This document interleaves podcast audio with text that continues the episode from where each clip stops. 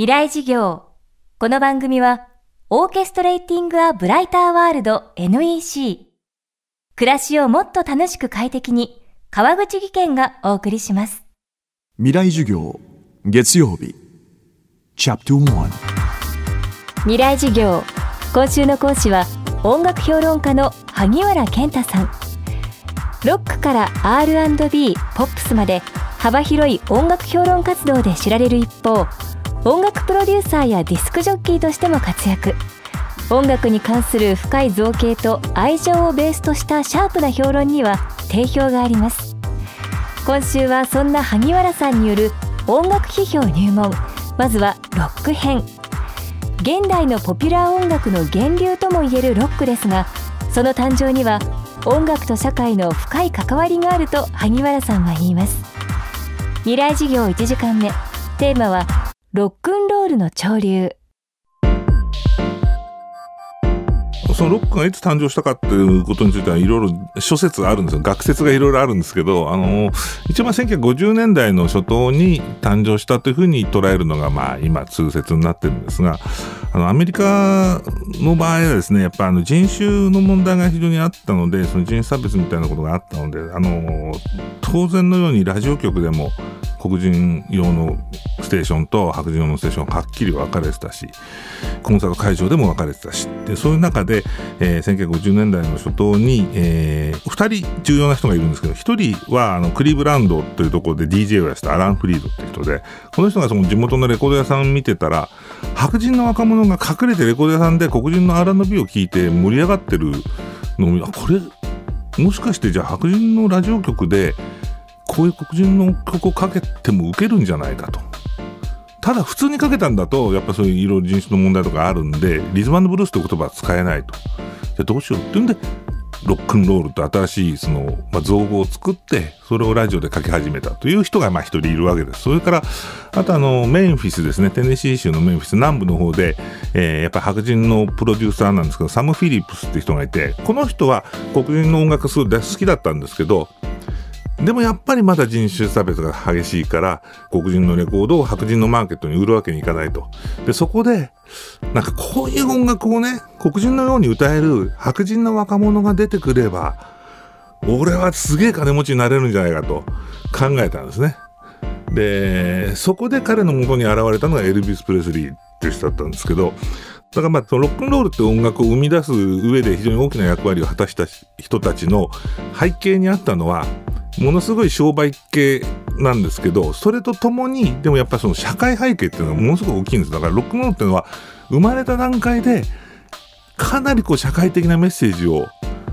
そう生まれながらにして持ってる音楽だったんですよね。だからその規制のその時の概念みたいなものに対する切り込む材料としてロックンロールって音楽が生まれてきてるので。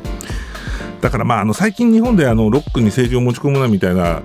論議がね、あの、SNS の上で起こったりもしましたけど、それね、説問自体が間違ってるんです。それ、そういうものなんですから、そういうのが入ってないんだったらね、それはそれはまあ、違う呼び名を考えてくれと、音楽に対してね。まあ、そんなようなものですね。だから、ロックってのは常にアメリカでは未だに、やっぱそういう社会的な出来事との関わりの中でずっと生き続けているというもんだと思いますけどね。ただ物事ってどんどんどんどんね、あの、年が経っていくうちに、こう、スムーズになっていっちゃうっていうか、岩がこうゴツゴツしてたのが雨に打たれてだんだん丸くなっていってしまうっていうのと一緒で、だそういうあたりのちょっとこう、尖った部分みたいなのがどんどんどんどんこう、減っていってしまうことはよくあるんですけど、その都度ロックンロールって、あれこんなはずじゃなかったっつって思い出す瞬間が来るんですよ。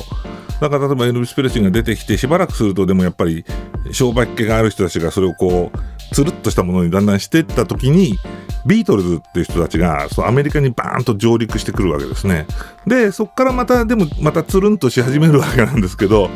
でそうすると今度は例えば、まあ、ちょっと時代的には少し先行っちゃいますけど例えばパンクみたいなものが出てきて常にねなんかそういうねこう思い出し作業みたいなものヒップホップというのも一つのその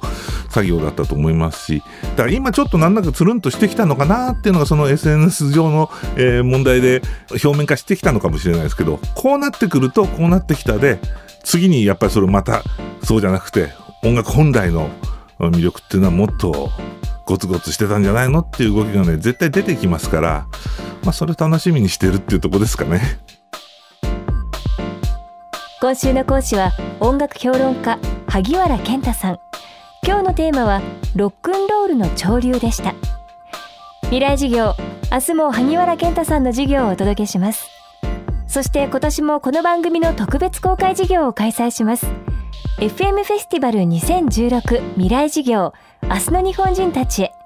今年の講師はメディアアーティスト落合陽一さん義足の 100m 日本最速女王高桑早紀さんそして IoT のスペシャリスト工学博士坂村健さん。人工知能テクノロジーの進化であなたの未来はどう変わるのか。この公開授業に大学生200名をご招待します。参加した大学生の中から抽選で未来資金10万円をプレゼント。日程は10月10日月曜日祝日。会場は東京 FM ホール。ご応募は東京 FM のトップページから FM フェスティバル未来事業にアクセスしてください。川口技研。階段での転落。大きな怪我につながるので怖いですよね。足元の見分けにくい階段でもコントラストでくっきり。白いスベラーズが登場しました。皆様の暮らしをもっと楽しく快適に。川口技研のスベラーズです。未来事業。この番組はオーケストレーティングアブライターワールド NEC 暮らしをもっと楽しく快適に川口技研がお送りしました。